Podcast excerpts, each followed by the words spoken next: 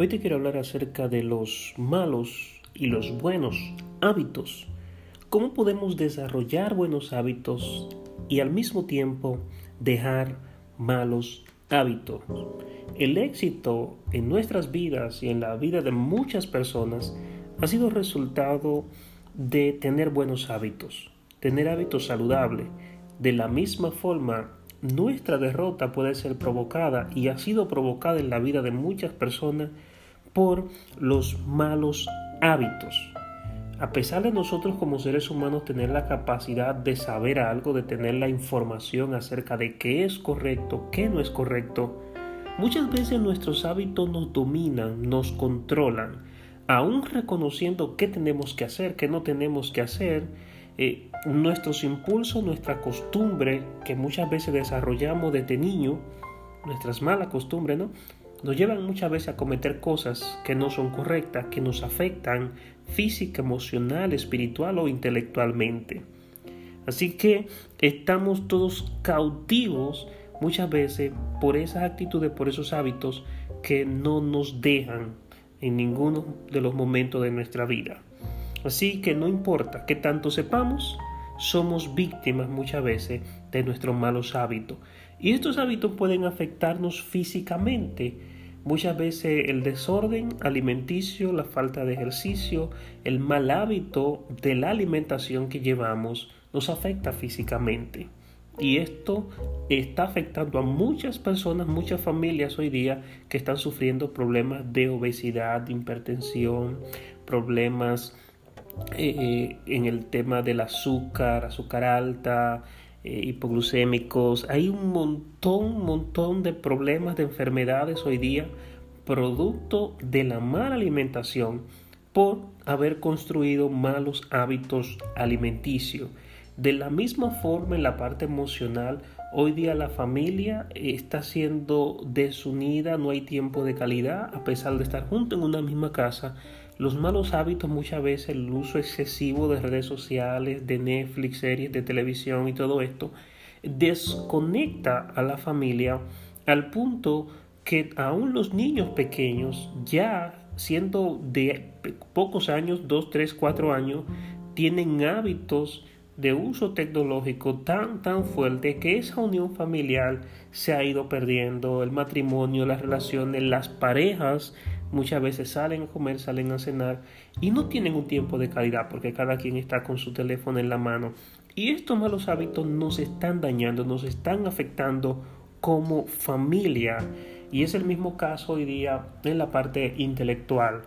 Es precaria la situación, pero nuestras universidades están llenas de jóvenes que no tienen la mínima capacidad de responder de manera coherente a cualquier pregunta. Y el resultado de, todo esto, la causa de todo esto más bien, es justamente los malos hábitos, la poca disciplina de estudio, el nivel de interpretación de nuestros jóvenes, de la población en sentido general es muy baja. La gente no tiene la capacidad siquiera de interpretar coherentemente cualquier párrafo, cualquier texto y todo eso se traduce como una sociedad, una cultura pobre, lamentablemente. Y nuestro nivel y nuestro estándar como pueblo dominicano lamentablemente ha menguado, ha bajado muchísimo en las pruebas internacionales a la hora de manejar el conocimiento lo que afecta de manera significativa en el desarrollo, en las labores, en el trabajo, en los ingresos. La creatividad, la inteligencia, el intelecto puede, lógicamente, es coherente, consecuente a, la, a los ingresos que recibimos. Y eso nos está afectando de manera significativa porque los malos hábitos están quitando el tiempo del estudio.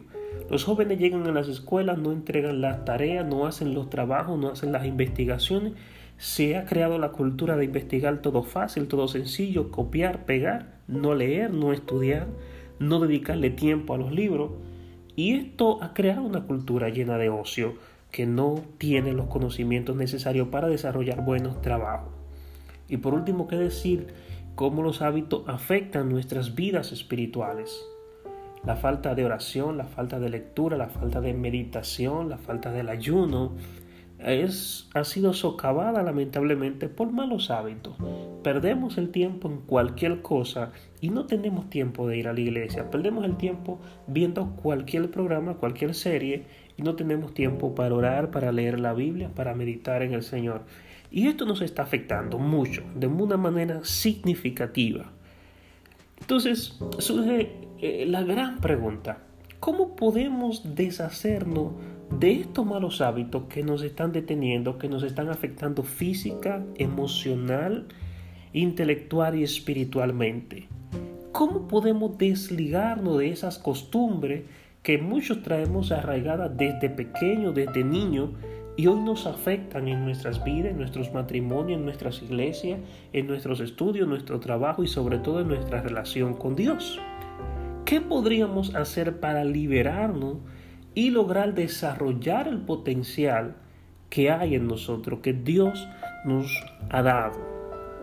Yo creo en cinco cosas que, son vitales, que son esenciales, que podríamos poner en práctica de manera sencilla, de manera simple, porque todo debe comenzar en pequeños pasos, pequeñas partes. No podemos pretender cambiar nuestros hábitos de la noche a la mañana. A veces lo que hacemos eh, llega un nuevo año, decimos voy a hacer esto, voy a cambiar, voy a ir al gimnasio, voy a tomar una dieta, voy a comenzar a orar de tal hora a tal hora, voy a hacer esto, voy a leer toda la Biblia este año y nos hacemos todo un programa ideal en nuestra cabeza de que nuestra vida va a cambiar por completo, vamos a ser los mejores esposos, vamos a programar todo y no pasa una semana cuando no estamos haciendo nada de eso. Cuando nos miramos, finalmente estamos haciendo exactamente lo mismo que hacíamos el año pasado. Y esto, esto es porque no hacemos transiciones de la manera correcta. Yo creo que en primer lugar tenemos que comenzar por porciones pequeñas, cosas pequeñas, cosas simples. Un niño no comienza a caminar caminando, corriendo, comienza gateando. Luego da sus primeros pasos, luego camina, luego corre. Pasa lo mismo con nuestros malos hábitos y, lo primero es reducir, reducir en pequeños pasos. Muchas veces con nuestra alimentación comemos muchos carbohidratos, comemos mucha glucosa, eh, sufrimos mucho a veces de hipertensión, problemas, dificultades y nuestro cuerpo está saturado de una mala alimentación. Entonces, ¿qué tenemos que comenzar a hacer en este sentido? Comenzar a reducir. Reducir porciones pequeñas. Te comías dos cucharadas de arroz. Bueno, cómete entonces ahora una y media. Comía mucha carne eh, que quizás no era al vapor, quizás carne guisada con mucha grasa, mucha carne frita. Y puedes comenzar a reducir las porciones, las cantidades. Yo creo que ese es un buen paso. Comenzar a dejar de hacer aquellas cosas que no son correctas, que no son buenas para nuestras vidas. Pasa dos, dos, tres horas diarias viendo televisión. Bueno, ¿por qué si pasa tres? ¿Por qué no reducirla a dos y media? Entonces vamos a comenzar a reducir, vamos a comenzar a ver esos detalles que nos están afectando y vamos a reducir. Lo segundo es encontrar la manera de confrontarnos día a día, de hacernos saber que estamos en un proceso de cambio de actitudes, de cambio de nuestro carácter, de nuestros hábitos, de nuestras disciplinas diarias. Y muchas veces va a ser leer un libro, ver un video, ver una película que me desafía a lograr esa disciplina que estoy buscando en mi vida. Quizás es un mensajito en el espejo, en el teléfono, quizás es un letrero, quizás es una inscripción al entrar a la casa, no sé, lo que sea. Quizás es una imagen, una foto, algo que me desafíe todos los días a recordar que tengo una meta, que tengo un objetivo, que tengo un propósito por delante, que en tal fecha tengo que haber logrado tal cosa. Estas son cosas que me van a mantener pendiente todos los días de que estoy en un objetivo diario. Lo tercero es unirme a personas que me motiven. Personas que quizás tengan ese desafío de lograr perder tantas libras en X cantidad de tiempo. Bueno, pues me uno a esa persona a hacer ejercicios con ellos.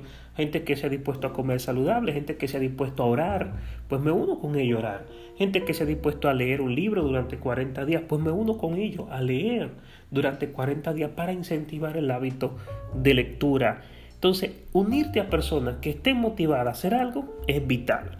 Número cuatro, sustituye cosas. Comienza a sustituir cosas. Comienza a sustituir, eh, pasabas una hora haciendo tal cosa. Bueno, comienza a pasar esa hora con tu familia, con tus hijos, jugando. Si al llegar a casa lo que hacías es que te sentabas a ver televisión durante 3, 4 horas antes de dormirte, entonces comienza a sustituir, cambia una de esas horas para jugar con tu hijo, con tu hija, con tu esposa, compartir en familia, jugar un juego de mesa, pasar tiempo de calidad, aprovechar esas oportunidades que Dios te da con la gente que está a tu alrededor. Y por último y no menos importante, ora a Dios. Pídele a Dios que cambie tu vida, que transforme tus hábitos. Pídele a Dios que moldee tu carácter. El salmista decía, Señor, mira mi interior, ve si hay en mi camino de perversidad, cámbiame, transfórmame, hazme una persona nueva. Siempre hay cosas que nosotros por nuestra propia fuerza no podremos romper, pero tenemos la ayuda de Dios, tenemos al Espíritu Santo de nuestro lado y podemos producir cambios significativos en nuestras vidas. Cambia tus hábitos.